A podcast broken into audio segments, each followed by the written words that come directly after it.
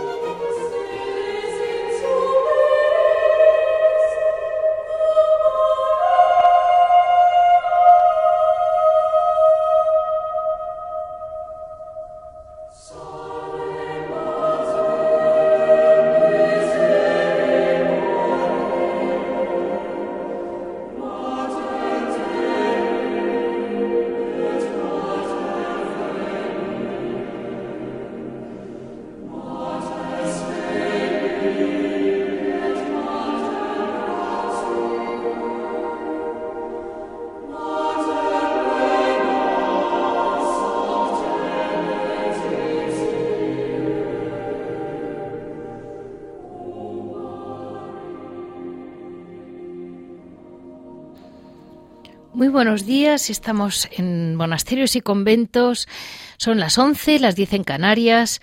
Aquí estamos en Radio María, siempre abiertos a ver qué pasa hoy.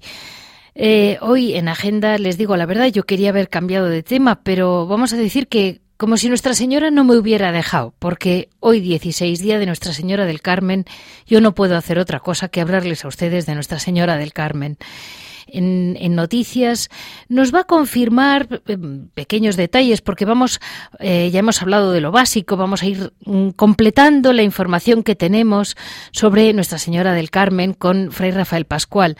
Eh, luego hoy vamos a hablar de las hijas de María Nuestra Señora. Las hijas de María es una orden contemplativa mm, mm, con, constitucional, es decir, ellas tienen su vida contemplativa, pero tienen una vida activa también, eh, que la combinan. Fue de las primerísimas órdenes que combinó las dos, eh, eh, digamos, fases, bueno, de las primerísimas un poco inspirado en la, la, vida que hacían las comentadoras, y tienen su colegio, un colegio de educación para niñas, eh, un colegio que yo diría excepcional, sobre todo por la base de oración que se nota que tienen las religiosas detrás. En Hora et Labora terminaremos con ellas, con todo ese complemento, lo que hoy llamaríamos los niños hacen muchas cosas extraescolares, pues eso también te lo abarca las, las hermanas. En Piedras Vivas, Javier nos comentará, seguro que tendrá noticias de distintos Carmelos de España, porque en una fecha como hoy me extrañaría que no tuviera mm, él mucho conocimiento de lo que pasa con los, con los Carmelos en estas fechas. Mm, sobre todo hoy que es el gran día que hemos terminado la, la, novena y que seguramente estarán celebrándolo por todo lo alto todos los religiosos y religiosas carmelitas.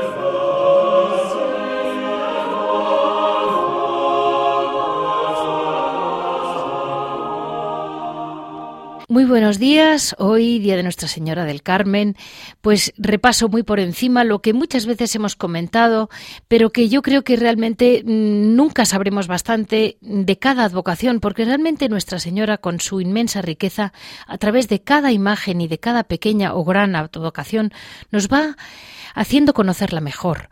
El Carmelo es una cadena montañosa mm, de Israel que parte de la región de Samaria y acaba hasta el mar Mediterráneo, cerca del puerto de Haifa actual. Eh, ya sabemos que nuestra ahí por, una tradición se fueron se fueron reuniendo hombres er, ermitaños que se en las cuevas de la montaña abajo y adoraban a la Virgen entonces veneraban, perdón, a Nuestra Señora. Entonces, de ahí surgió, pues quizás el nombre, seguramente el nombre de Nuestra Señora del Carmelo, está claro.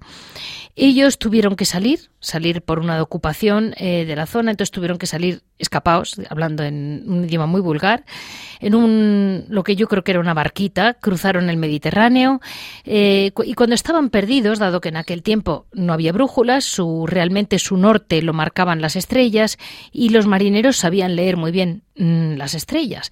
Hay que tener en cuenta que estamos hablando de un grupo de monjes, no de marineros.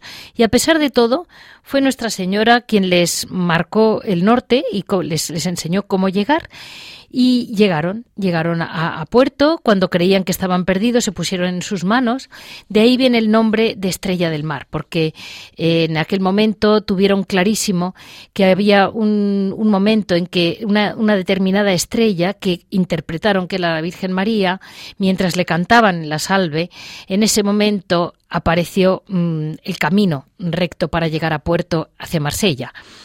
Los carmelitas y la Orden del Carmen difunden rápidamente la devoción, porque ella incluye, claro, la Virgen Inmaculada, eh, Estrella del Mar, eh, que es la Virgen del Carmen.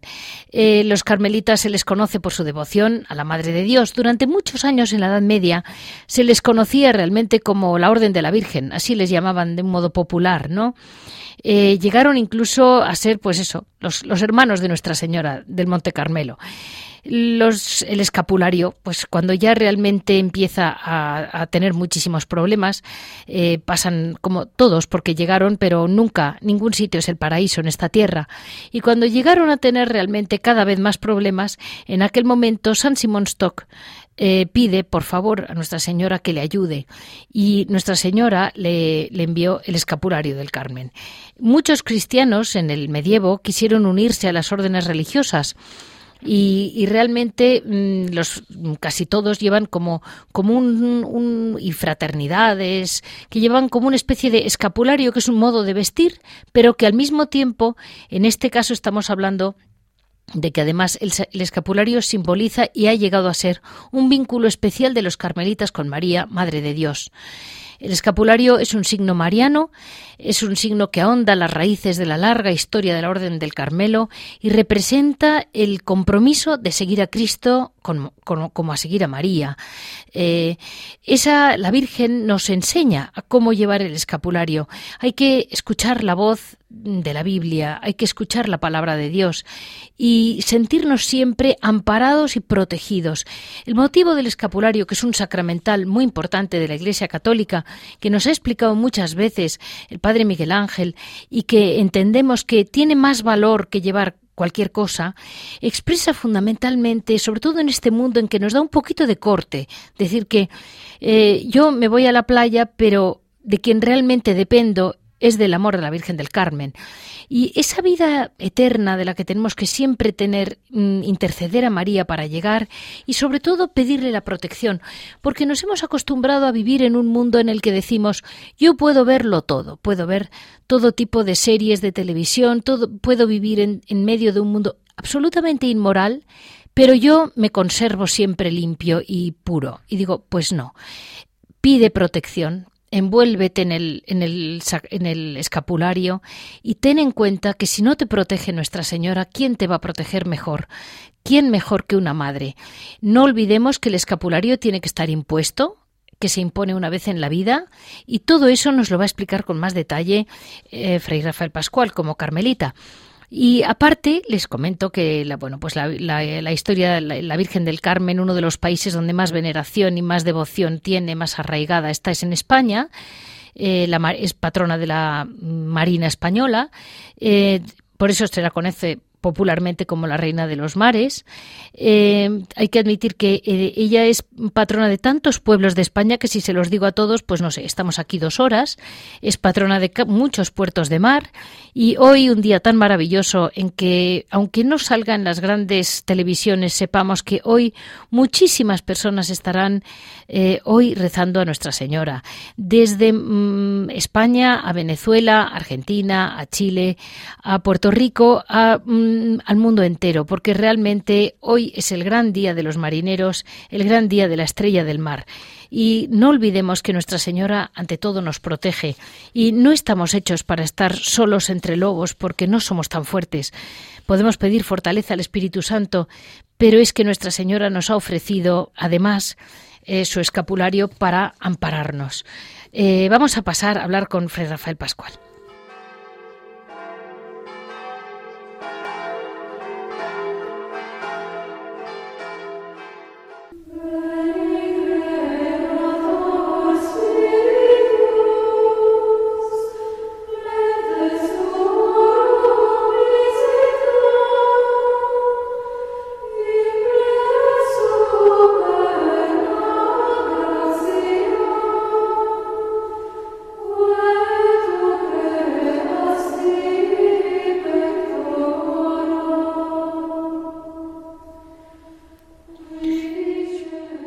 Buenos días, Fray Rafael. Muchas gracias por estar hoy con nosotros.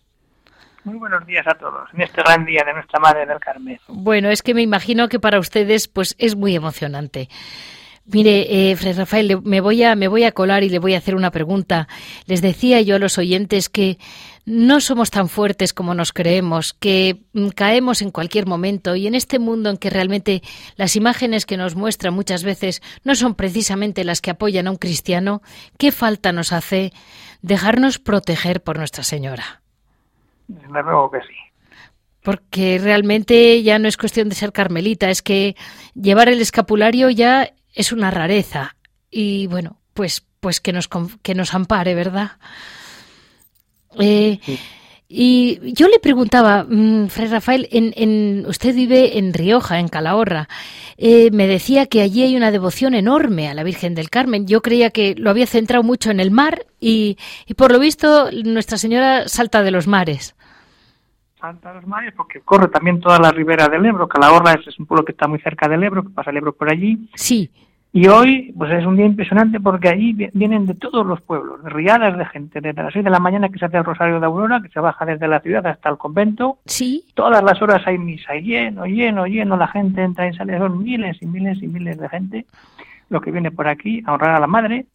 Vienen de los pueblos, de cantidad de pueblos, cruzan el Ebro, la parte de Navarra también, lo que está muy cerquita. Calahorra separa el Ebro, sí. al norte es Navarra y al sur, al sur del Ebro ya es, ya es Rioja y entonces vienen de esos pueblos grandes de la Ribera Navarra y tanto también de la Ribera del Ebro riojana se juntan para honrar hoy a esta gran madre del Carmen que atrae a tantos hijos para Pues que está con ellos, para estar con ellos, así es el título que es la reina de la Ribera, así la invocan todos estos Ah, grandes sí. pueblos. Qué gracioso, la reina de la Ribera.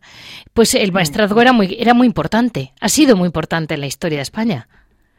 Sí, sí, importantísimo en muchos pueblos, aunque no sean de costa, ya está siempre ahí metida porque esa devoción difundida por tantos caminos a lo largo de tantos siglos, desde que Santa Teresa ya comienza a manifestar ese amor, pero los hijos pues hemos sabido llevarla allí a esos pueblos de interior, donde había conventos, y difundirla, difundir ese amor inmenso a ella para sentir ese afecto maternal que ella nunca nos deja y está siempre pendiente de todo lo que sucede a sus hijos. Y, mm, Fray Rafael, siguen imponiendo bien el escapulario, la gente lo sigue conociendo. Vamos a explicarle a la gente qué es exactamente. Pues sí, una cosa es lo que es la imposición, otra cosa es lo que es el escapulario en sí. Mucha gente lo confunde o no sabe lo que es. Eh, hay que imponerlo, porque es un ritual, una oración que se hace, con unas oraciones propias, y se impone. Un sacerdote, si es carmelita, pues mucho mejor, se bendice y ya queda impuesto para toda la vida. No hay que andar imponiéndolo cada año o cada vez que se acerca la fiesta. Lo que sí se puede es renovar si está estropeado. Pero una vez que está impuesto, ya lo tienes impuesto para toda la vida. No hay que renovar esa imposición, simplemente cambiarlo si se estropea. Vale, ¿y vale, padre, eh, la, mm, la, la medalla que eh, lo permitió Pío XII, no? Sí, vale también la medalla, pero si se puede usar escapulario, pues mejor. Pero también por cosa de higiene, pues se puede llevar la medalla, que también es es- esa, esa unión con nuestra Madre la Virgen. Sí. Vale, en, en verano sobre todo, porque para nuestro caluroso verano y las playas, pues ahora mismo le digo a la gente, bueno, pues ponte la medalla en verano. Claro que sí. Sí, sí. Porque llevar esa tela, pues que es basta de lana, pues eso, pues en verano, pues, pues es más Sí, así. Pero bueno, la cosa es estar unidos a María en el Santo Escapulario. Bueno, me parece que usted se da poca cuenta de lo basta que es la tela, ¿eh? Me parece que usted no se entera mucho. Las madres carmelitas lo saben mejor que nosotros. Y, Rafael, hay una cosa que yo no, no creo que no he llegado a comentar. A la Virgen del Carmen normalmente se la, la imagen, ¿no? La, la representación es encima de una nube la nubecilla de la Virgen. Y esa historia creo que también es simbólica, también tiene todo un significado. Pues sí, es, la, es poner la mirada en cómo nace la orden. En, la orden pues nace eso en el Monte Carmelo con el ideal de Elías que estaba por allí, hacía oración, y defendía el celo de Yahvé. Y precisamente en el día de hoy, en la lectura, en el libro de los Reyes, se, se recrea esa escena que Elías está orando y ve subir una nubecilla sobre el mar, que esa nubecilla es la Virgen Inmaculada, pero que ya, como es el Monte Carmelo, de ahí se da el sentido de que es la Virgen que viene y con esa lluvia fecunda que luego cae, es la gracia que ayuda a derramar sobre cada hijo, pero es ahí donde nace, es decir, esa nubecilla que sube es la Virgen, que luego ya se acapara, se acoge como la madre del Carmelo, porque está Elías en el Monte Carmelo, y eso es lo que se inspira la orden antigua del Carmen cuando ya van los primeros monjes allí, los carmelitas que nacen en Tierra Santa, en el Monte Carmelo, recuerdan y reviven esa experiencia de Elías y toman esa maternidad espiritual de la Virgen en esa escena. Entendido. Del, libro de los Reyes. Y de ahí viene que sea el patrono de la orden, o llamado fundador. Sí, sí, el, fundador espiritual, por decirlo de alguna manera, es, el profeta Elías. Eso está muy bien explicado en un libro antiguo sí. que Santa Teresa leyó y formaba siempre a los grandes carmelitas. Era la tradición histórica legendaria que se llama La institución de los primeros monjes, que es recoger toda la, la, lectura del Antiguo Testamento y de simbología, explicando luego las partes del hábito, la vida de oración, está muy explicado en ese libro que se llama Institución de los primeros monjes, que está editado hace poco por el editorial de espiritualidad. Si uno quiere entrar en esa espiritualidad primitiva del Carmelo, la que, la que leyó Santa Teresa, que la leían todos aquellos primeros carmelitas, es eso, es decir, Ahí está el profeta Elías, está la moda de la Virgen, está la vida de oración, está la vida de vivir en las cuevas, está la vida de sacrificio, que luego Santa Teresa da un nuevo sentido fundando el Carmelo descalzo. Pero ahí está la raíz. El amor a la Virgen del Carmen es el principal eje de todo esto. Pues voy a repetírselo a nuestros oyentes. La institución de los primeros monjes, de la editorial Espiritualidad. Eso es y, realmente eh, es impresionante el amor que tenía a Nuestra Señora también eh, San Juan de la Cruz, que a mí me, enternece muchísimo ese hombre, cómo confía en la Virgen. Enamoradísimo de ella y le salva desde niño cuando se cae a esa, charca fangosa de su pueblo, le, le, permite estar con él, lo salva y, lo, y a lo largo de toda su vida siempre hay momentos muy fuertes con la Virgen María, que está unido San Juan de la Cruz ahí con ella, sí. Eh, una, un último comentario. Me llama la atención cómo Nuestra Señora, igual, igual que Dios, claro, pero estoy últimamente haciendo bastante hincapié en cómo también para conocer mejor a Nuestra Señora, eh, la gran clave es el silencio. si no hay silencio, pues no, no hay escucha, no hay conocimiento verdadero. Y, y Nuestra Señora mm, también se le llega a... Es, es hablar con Nuestra Señora, la oración a ella hablarle como madre, que está con, todo, con los hijos, pero hay que saber callar, como estuvo tan callada ella. Pocos momentos hay en el Evangelio donde ella habla, pero ella está con su hijo escuchando un día y otro y otro, y cuando tiene que hablar, habla. Pero si no hay silencio orante, no podemos unirnos de verdad a esa madre que tantas cosas nos quiere decir y nosotros estamos a enredarnos con las cosas del mundo y con otros hombres. Haz silencio en tu vida en este día, gran día de la Virgen, sí y pídele que te hable, que te, y tú escucha ese silencio a ver qué es lo que la Virgen del Carmen en, el día de su fiesta te quiere decir hoy como buena madre que tanto quiere a sus hijos. Pues muchísimas gracias, Fray Rafael. Así nos quedamos con ese último mensaje. Muchísimas gracias. Muy bien, un saludo para todos y feliz día a todos.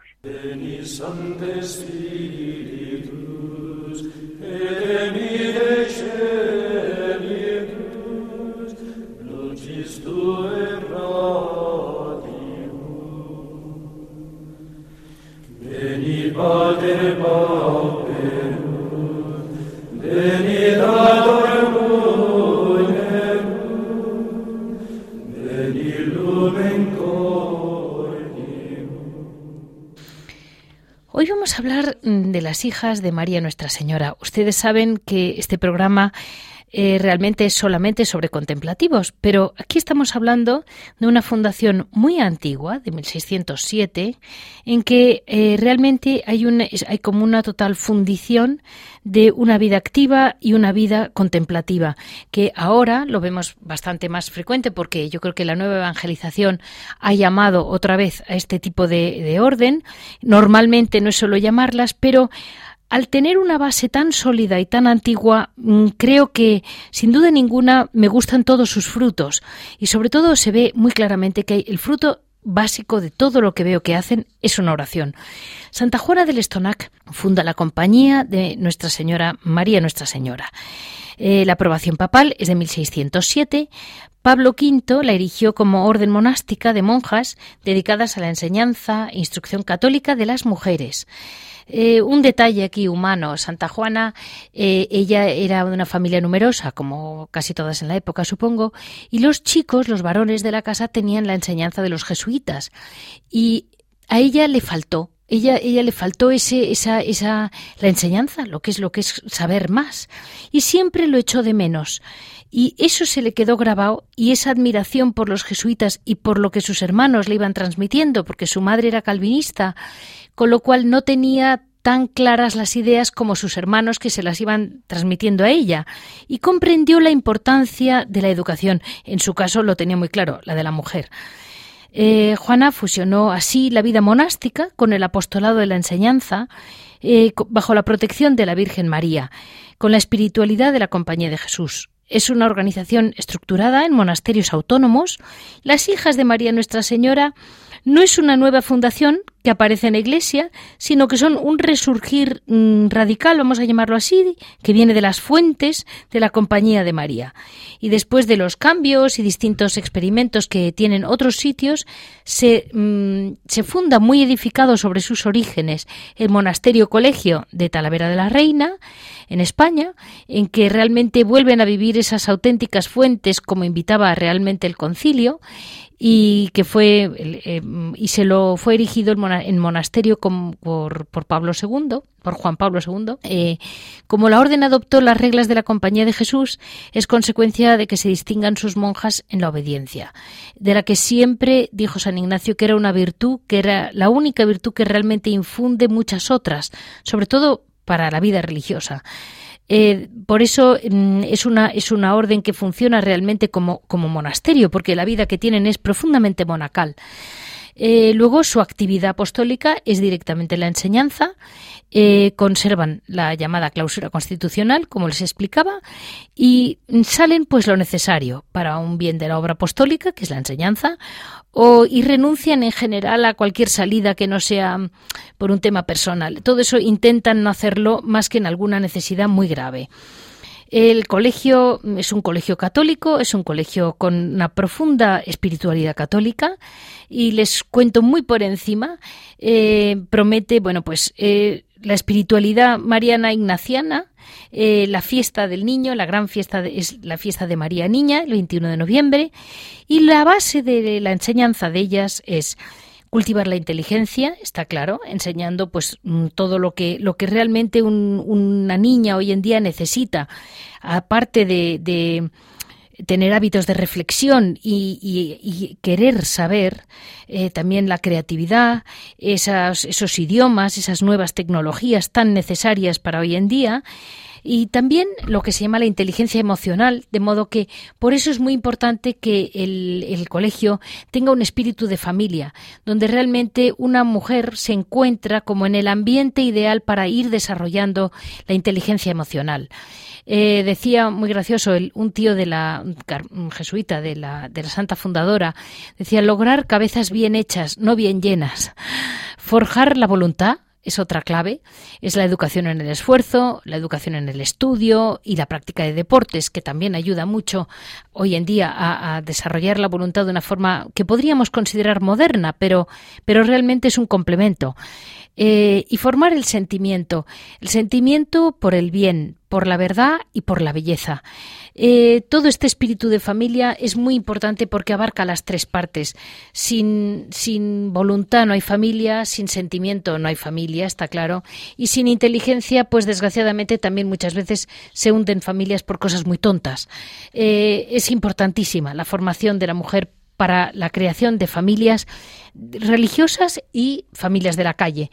Vamos hoy a hablar con la Madre Gema eh, que por cierto siempre está ocupadísima, o sea que hoy la cojo por los pelos, pero vamos a intentar con ella mm, eh, hablar de las cosas que se nos quedaron, porque a mí muchas veces me preguntan, uy, si ya has hablado muchas veces de los benedictinos, de los... Y digo, siempre, siempre me quedan cosas.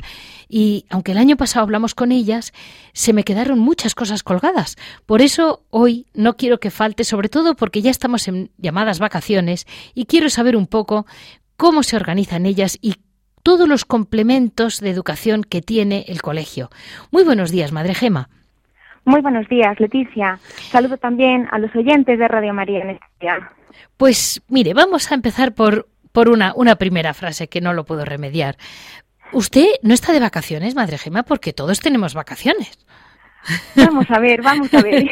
A mí me surge, a mí me surge otra pregunta y la pregunta es que si las vocaciones tienen vacaciones, porque yo pienso, pienso en una madre de familia, pienso en una esposa, pienso en un hijo y digo, una madre, una esposa, un hijo tienen vacaciones como madre, como esposa, como hijo. Pues igual nos pasa a las monjas, o sea, si, si por vacaciones entendemos pues irnos a la playa, efectivamente las monjas no tienen vacaciones, pero no son esas las vacaciones para nosotras. Si por vacaciones entender, si quieres, pues una vida de familia, pues entonces sí. ¿Por qué? Pues porque en esta, en esta vida de familia, en este cuidar más la vida de familia, procuramos, procuramos tener pues más tiempo de oración ahora en este tiempo, pero vacaciones, como podemos decir el mundo entiende, es imposible, porque ninguna madre de familia tiene vacaciones. Monja, por definición, no tiene vacaciones tampoco, porque está dedicada exclusivamente al Señor. Y mire, madre, pues vamos a empezar con lo que ya una vez sabido que ahí está, que usted está en guardia. Vamos a vamos a ir voy a ir un poco por lapsus que yo he visto en la entre las religiosas, sobre todo, que me dicen me dicen más de una priora que las niñas que hoy en día estamos hablando de chicas que entran en monasterios, que no se puede decir que sea una multitud, y ya tienen un gran problema de falta de preparación, porque me decía una priora, no, como cuatro o cinco me han comentado, es que nuestras hermanas mayores venían con el noviciado hecho. Las chicas jovencitas que llegan ahora es que no saben nada, nada, nada. Esa falta de preparación mm, está ahí. Y claro, luego me dicen, faltan vocaciones y digo, bueno, es que no conocen bien ni el catecismo. Ahí están ustedes. Efectivamente, aquí estamos nosotras. Nosotras como monjas dedicadas a la educación y dedicadas a la enseñanza, nos parece que es prioritario que los pilares fundamentales en la educación de una niña en nuestro caso, pero en general de, los niños cuando nacen, los pilares, digo, de la educación son la casa y el colegio. Sí. Entonces, es importantísimo, a nosotros nos parece que es muy importante el ir a una, y siempre que tenemos entrevista con las familias para matricular a las niñas en el cole, siempre les ponemos el mismo ejemplo. Considerar a la niña como una barca, y esa barca tiene dos remos, y un remo es el cole y otro remo es casa. Entonces, cuando estos remos van en la misma dirección, la barca, que en este caso es la niña, avanza. Entonces sí que es verdad que se echan en falta, pues quizá algunas deficiencias, pero cuando hablamos de, catequesis, por ejemplo, mm, yo no querría quedarme únicamente con el tema de contenidos. Es verdad que hay que conocer la historia de nuestra fe, hay que conocer con contenidos, pero más que los contenidos, mm, yo creo que es importante el encuentro personal con la persona viva de Jesucristo. Sí. Esto es lo que a mí me parece, yo creo, que, puede ir haciendo, ¿eh? que la persona vaya teniendo trato con Jesucristo como persona viva y eso cómo se hace, pues a través de la oración, a través del cultivo de los sacramentos, la, la Eucaristía, la penitencia, una devoción filial grande a la Virgen, un cariño, pues filial, como digo, de hijo hacia la Virgen.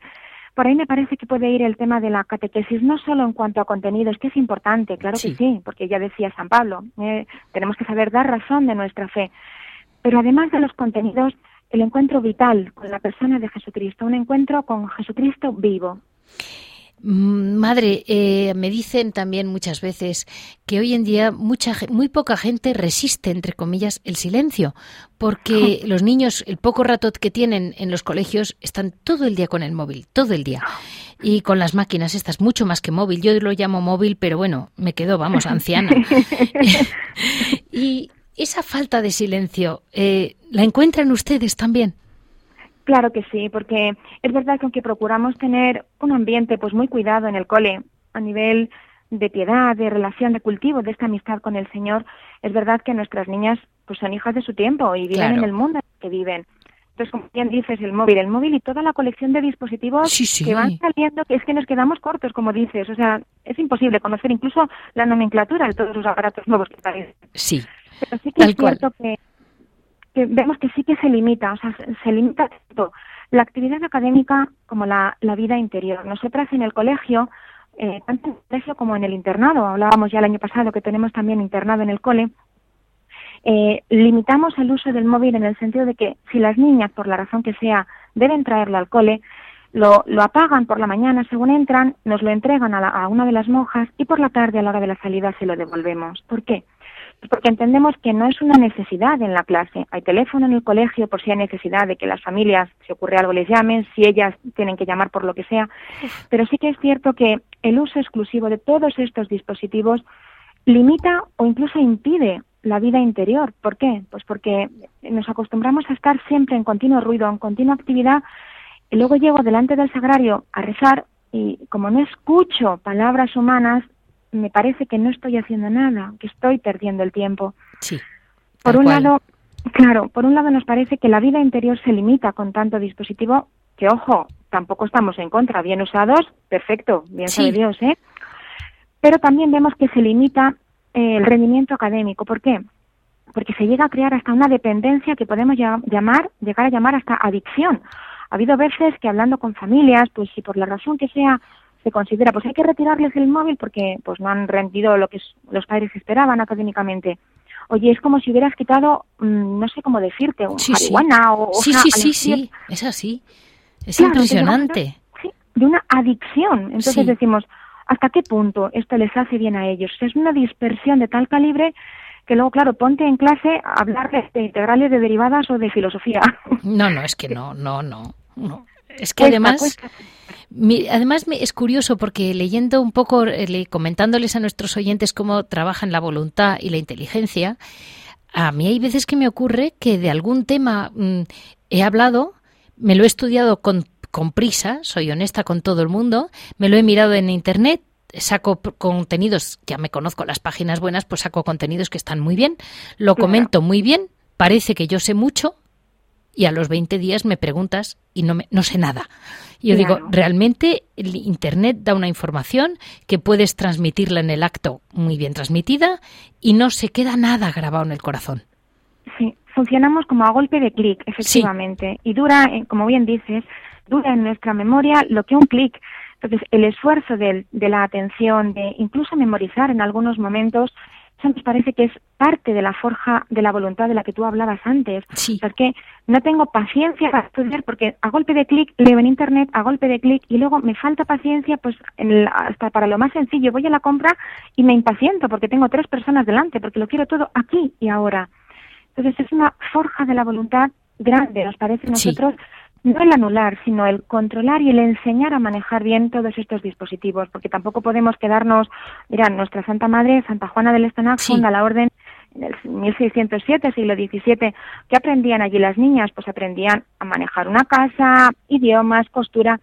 No podemos hacer lo mismo y nosotras. Es verdad que tenemos aula digital también en el cole, estamos pues poquito a poco introduciendo pero sin sustituir, eso lo tenemos claro, es sin sustituir los libros, porque nos parece que es una tarea importante, forjar la voluntad, el subrayar, el hacer un esquema, el mirar mi libro, el trabajar, nos parece que es importante.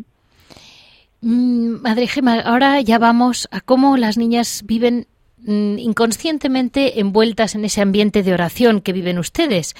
El día 21 eh, de noviembre es el día de María Niña, de la Niña María, que es la gran fiesta del cole Efectivamente, ese día, ese día, se, bueno, eh, decimos ese día, pero se empieza a preparar, ya las profesoras desde el inicio de curso empiezan a pensar, porque son las que se, las que se encargan ellas de organizar como el teatro de, de, este día 21 de noviembre, preparan una fiesta grande para las niñas y ya desde el principio de curso ellas ya van dándole vueltas a ver qué poder hacer.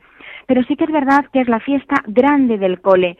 Eh, lo preparamos por todo lo alto, desde pequeñitas hasta las mayores, no solo con las niñas alumnas actuales, sino a las antiguas alumnas les queda como grabado a fuego el sello y mandan correos electrónicos ese día para felicitar, vienen incluso, ¿eh? hay algunas que o faltan a clase en la universidad o se pasan por la tarde al teatro, al rosario, o sea, se queda muy grabado el, el cariño a la Virgen Niña.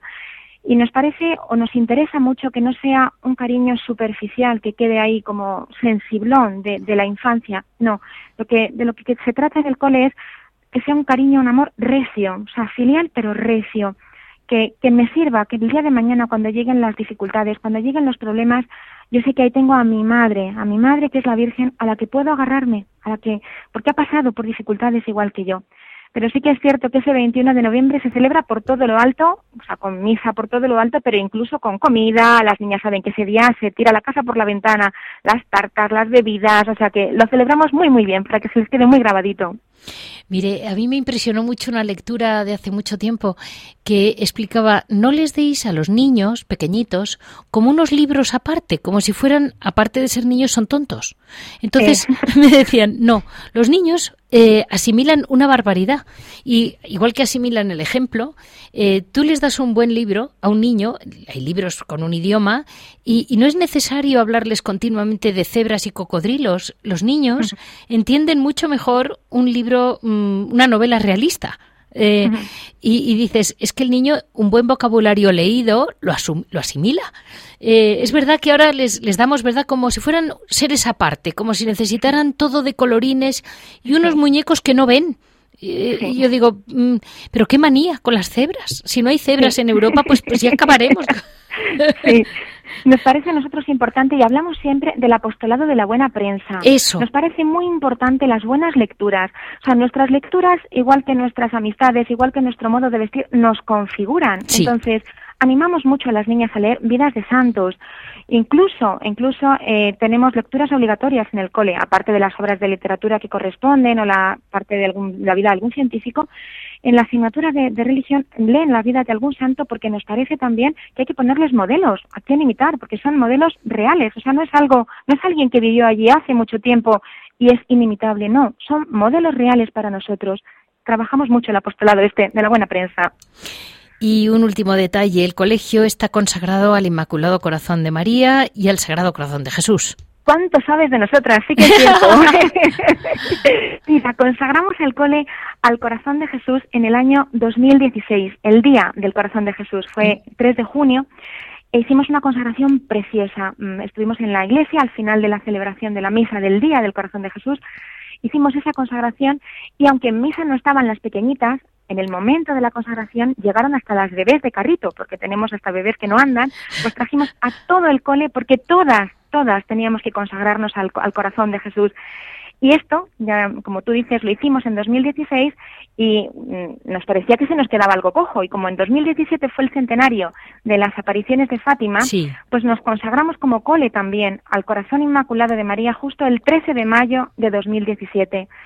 En el cole es verdad que la devoción a la Virgen rebosa, ¿eh? como bien dices, la Niña María, como bien nombras ahora esta consagración al Inmaculado Corazón de María, el mes de mayo se celebra por todo lo alto. Mira, eh, animamos a las niñas y a las familias, invitamos a las familias también en mayo a que vengan las que quieran a misa por la mañana, misa de 8 con la comunidad religiosa.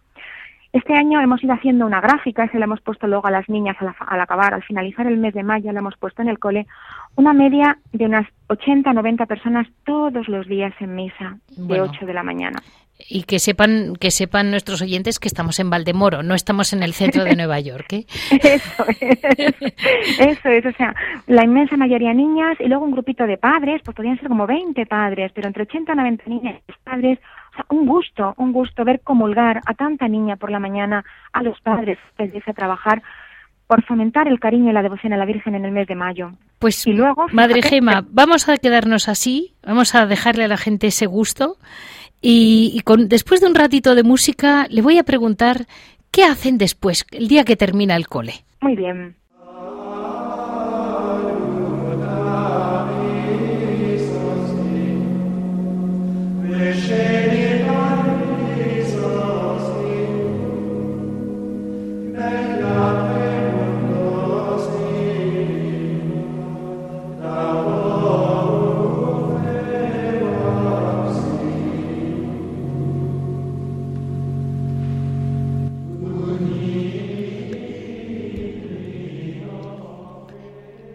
Hoy en Hora de Labora vamos a seguir adelante con mm, cómo las hermanas desde, desde su convento han, han ido organizando mm, esa lo que llamaríamos hoy en día todas las actividades extraescolares.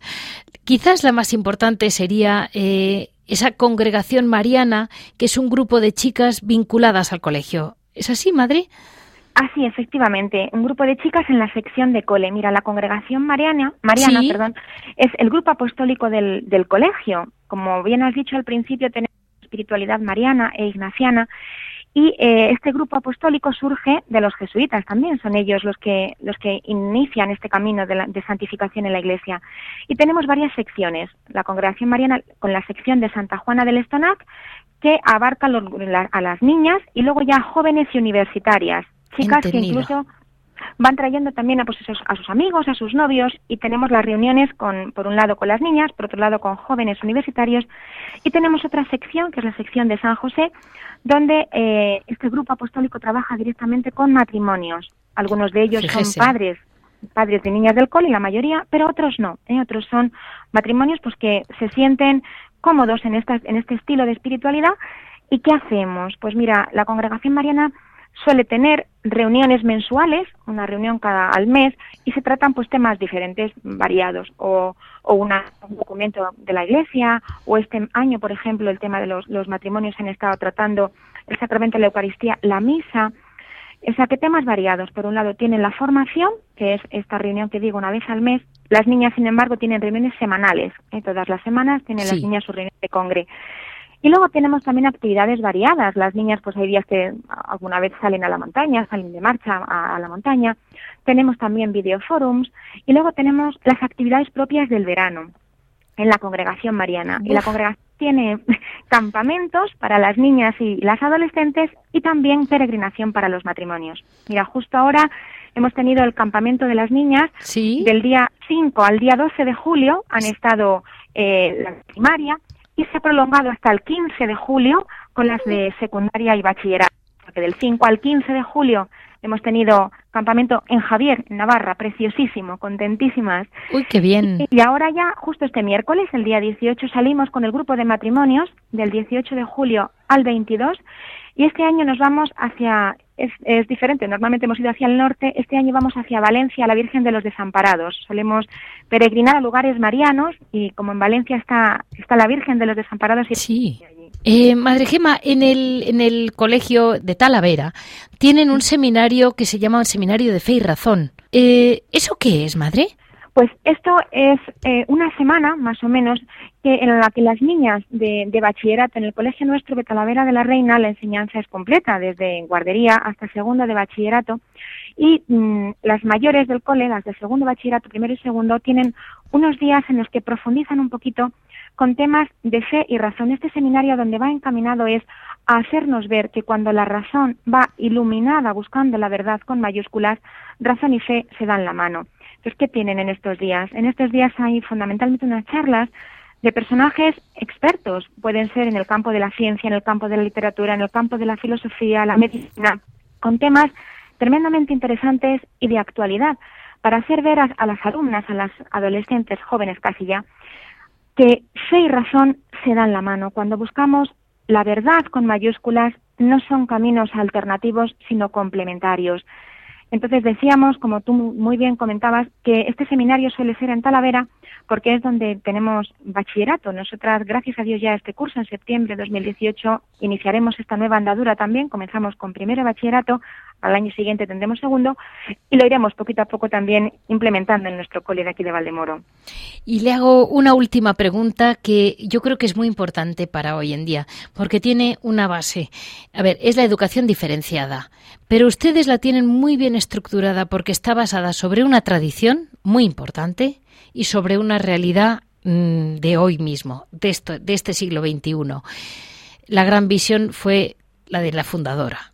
Efectivamente, así es. la educación diferenciada hoy, en el siglo XXI, dices que qué razón de ser tiene. Como bien has dicho, son dos los pilares en los que nos apoyamos para eh, argumentar la educación diferenciada femenina en nuestros colegios.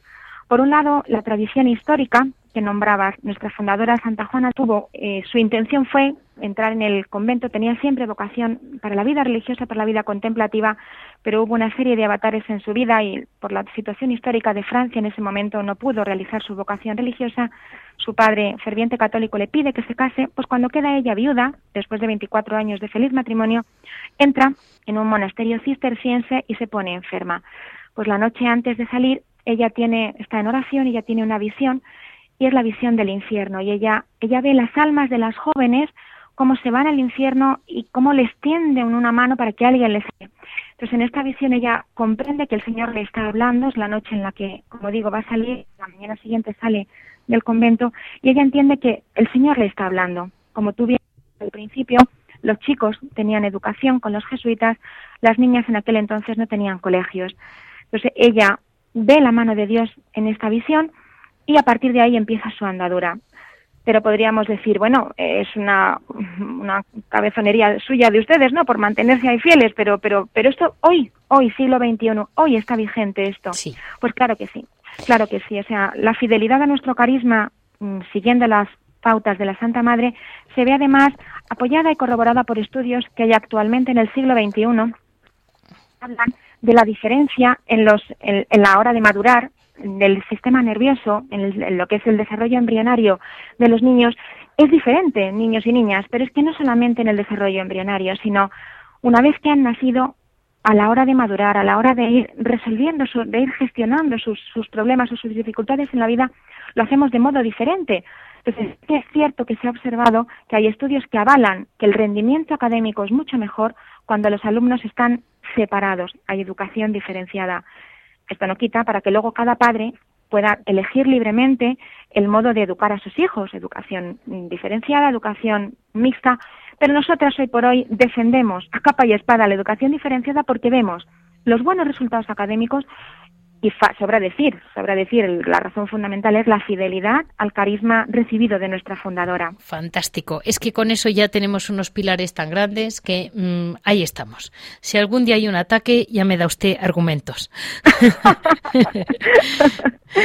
pues mucho ánimo, Madre Gema, que siga el cole para adelante, que sigan las niñas con buenas cabezas, como decía muy bien su fundadora, y enhorabuena por su labor. Muchísimas gracias a Radio María por la labor tan bonita que, tan, que es cierto que hace en tantas y tantas personas. Así es que enhorabuena también a vosotros y mucho ánimo. Muchas gracias, madre.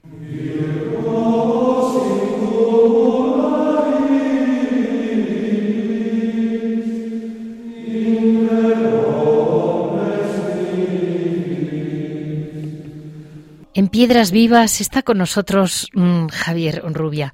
Javier, muy buenos días hoy día de Nuestra Señora del Carmen, un gran día para ti.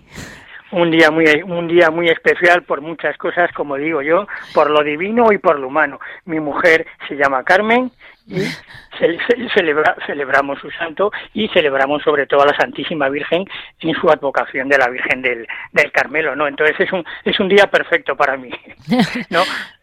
Tiene muchas resonancias. Mm, Javier, eh, tú me comentabas que el yermo de Nuestra Señora de Herrero antes había sido un Carmelo.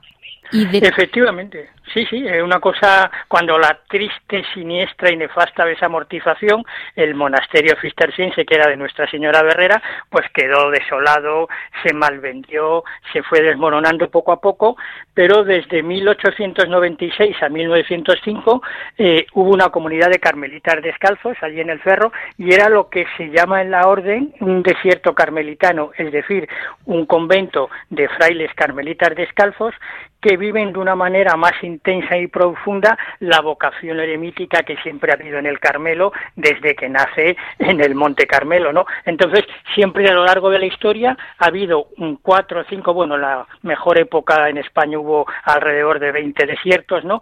Monasterios en los, en los que se vivía pues de forma de forma eremítica en comunidad pero cada fraile por por su lado no creo que actualmente ahora mismo en España me parece que se conserva el desierto de las Batuecas en Salamanca y el desierto de las Palmas en, en Castellón de la, en la, provincia de Castellón. No creo que son los dos ahora mismo que hay que son como casa de retiro y donde hay una pequeña comunidad de, de frailes pues que durante un tiempo viven esa vocación más específicamente eremítica no y efectivamente en el Yermo durante esos años vivieron carmelitas descalzos, luego por circunstancias diversas tuvieron que dejarlo, ¿no? Pero todavía hay restos de la presencia carmelitana en el Yermo y a lo mejor pues en alguna pared te encuentras pintado aquello de, de la Santa Madre de solo Dios basta y eso, ¿no? O sea que hay, hay muchos recuerdos carmelitanos y sí, el, el Yermo tiene una vinculación histórica con el Carmelo y sobre todo con la, con la visión, con, la, con el carisma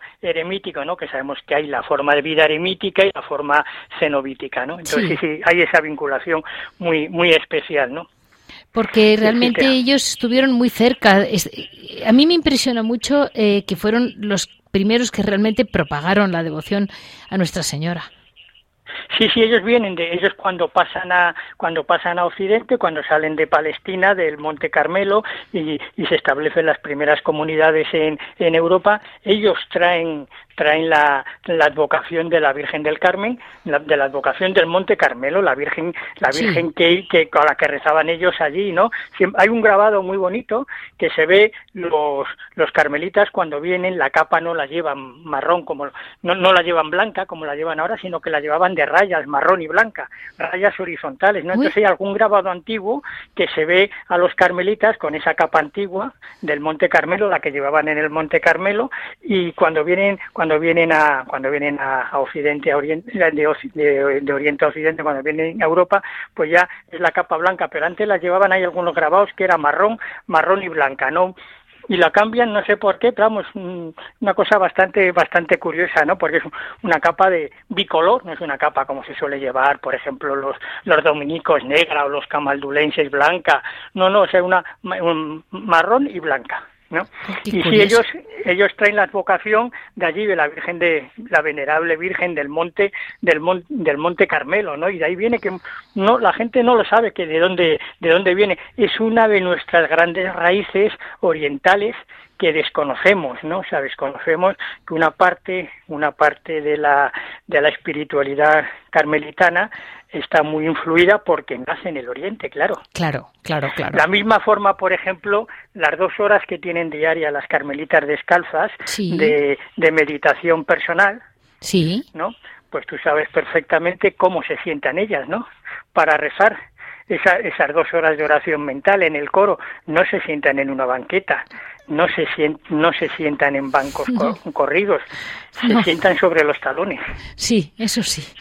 La verdad es que la postura es muy curiosa porque es oriental totalmente, totalmente, totalmente oriental, ¿no? Por eso yo siempre digo que no hay nada nuevo bajo el sol. Cuando algún pseudo inteligente, entre comillas, de estos dice, no, es que la mejor postura para la meditación, para concentrarse, es sentarse, no sé qué. Claro, dices tú, bueno, ah, sí, claro, eso lo hacen las carmelitas descalzas desde hace, desde hace muchos siglos, ¿no? Y, te miran así como diciendo, ¿cómo no? No, pues es que ellas, ellas lo hacen, ¿no? Yo muchas veces les he preguntado, ¿no? Y, y digo, ¿no es un poco incómodo, que bueno, cuando cuando empiezas, pues hombre, todo te cuesta, pero vamos que es una postura, claro, es que no somos conscientes de la magnitud, es decir, dos horas diarias, una por la mañana y otra por la tarde, de oración mental. O sea, que es que, vamos, yo muchas veces dices, llevas diez minutos y ya te pica todo, te molesta todo, eh, te mueves un poco y te cruje todo, ¿no? Entonces, claro, y, y yo alguna, alguna vez he visto monjas muy mayores que siguen haciéndolo. O sea, el, no poder el no poder hacer la oración así para monjas mayores supone, pues, como decir, no, no, que yo quiero seguir siendo fiel a como lo he hecho siempre, ¿no? Y, eh, madre, que usted ya no está en condiciones de hacerlo porque no puede, ¿no? Pero se, se, se puede hacer perfectamente. Entonces, es una de las herencias orientales de las muchas que hay, que yo creo que algún día habría que, habría que hablar de esa, de esa herencia, ¿no? Y los carmelitas son los culpables de haber traído, los buenos culpables en este sentido, de haber traído, haber traído esas costumbres, ¿no? Porque claro, dices, bueno, de rodillas, pues hombre, una hora de rodillas yo creo que, que cuesta mucho.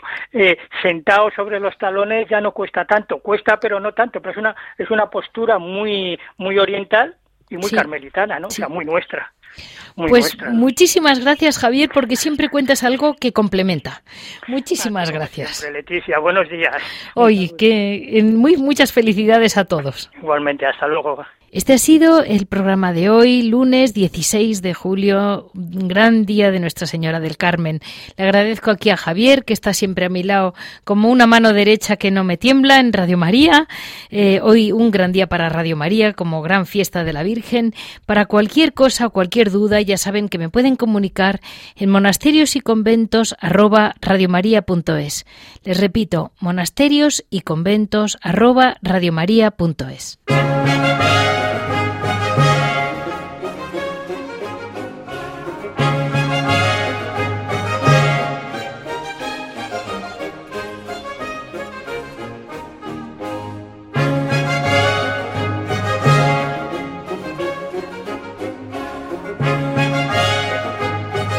Han escuchado Monasterios y Conventos, un programa dirigido por Leticia Casans.